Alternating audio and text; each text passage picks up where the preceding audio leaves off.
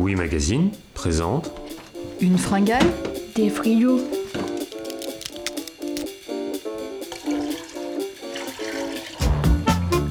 Autopsie de frigidaire, Psychologie de comptoir. Bruit de bouche et Borborigme Borbo quoi? Borborigme.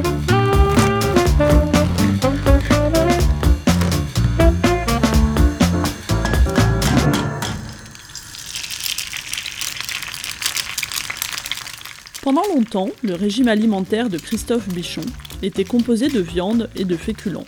Du jour au lendemain, ce quadra au bouc interminable est devenu crudivore végétalien. Il a tenu 8 mois.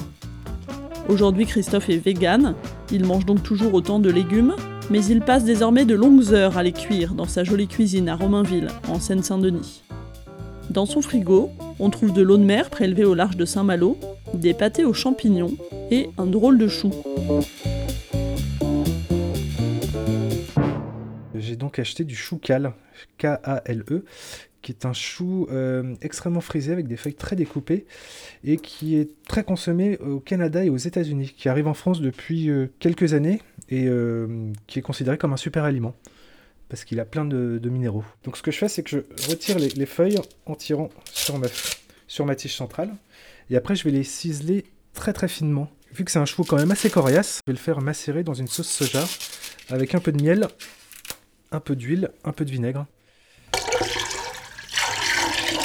Voilà, et après au niveau de mon régime alimentaire, il a changé il y a deux ans, où j'ai une espèce de révélation et je- j'ai adopté un régime crudivore euh, vegan. Donc j'ai réussi à tenir 8 mois quand même en mangeant que du cru pendant 8 mois. Ça m'a fait un bien fou parce que j'ai perdu 13 kilos quand même, et j'étais un peu en surpoids. Et depuis je suis revenu quand même au cuit, mais je reste euh, vegan et puis bien entendu que des aliments biologiques. Donc vegan, ça veut dire Sans aucun produit animaux, donc pas de lait, pas d'œufs, pas de fromage.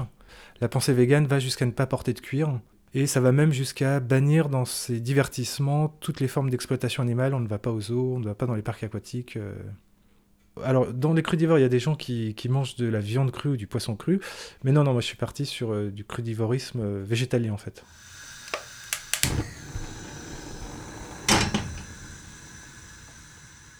La technique, c'est vraiment de prendre les feuilles, de les presser au maximum pour un peu casser les fibres. C'est un peu fastidieux, hein, mais euh, le résultat en vaut la chandelle. Et ensuite, j'émince au ciseau le plus finement possible. C'est pas évident, donc. C'est une salade qui se mérite, hein, la salade de choucal. Je vais tout de suite l'assaisonner. Alors, c'est bien de la laisser mariner une bonne demi-heure quand même. hein. Et après, quand je suis courageux, des fois, je, mets les deux mains dans la salade.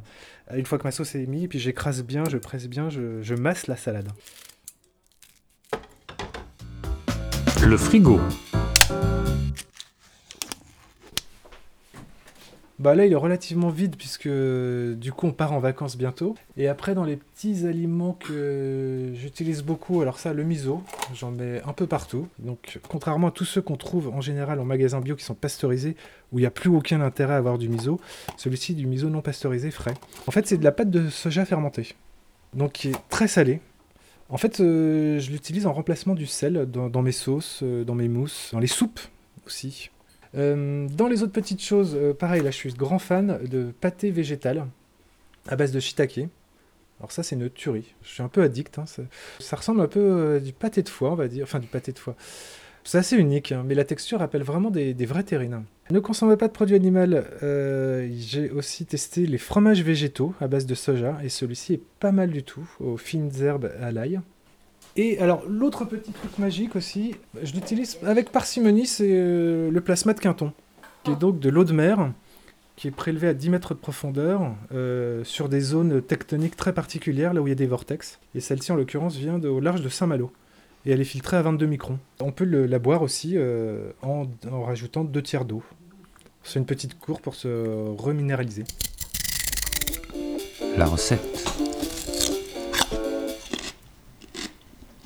Alors, pour la recette du caviar de lentilles beluga. Premièrement, avoir fait cuire ces lentilles beluga au préalable. On garde l'eau de cuisson après égouttage. Ensuite, on met les lentilles dans un blinder.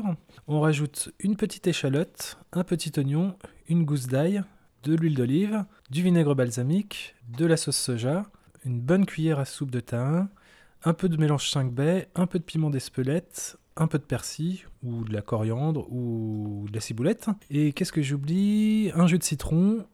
Et il va falloir arriver à trouver vraiment la texture idéale où le blinder puisse mixer sans pour autant rester sur une purée et sans partir sur une soupe. Voilà.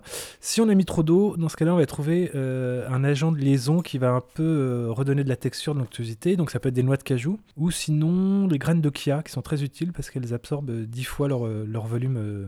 Et après, sur du pain, ouais, cru, tartiné. euh. Voilà. Merci à Christophe Bichon de nous avoir ouvert son cœur, son cale et son frigidaire. Le reportage est signé Marie Parmentier, le générique Boris Mélinan, et l'ensemble est disponible sur magazine.laruchekidioui.fr. Bonne journée à tous, la bise à tous les gourmands.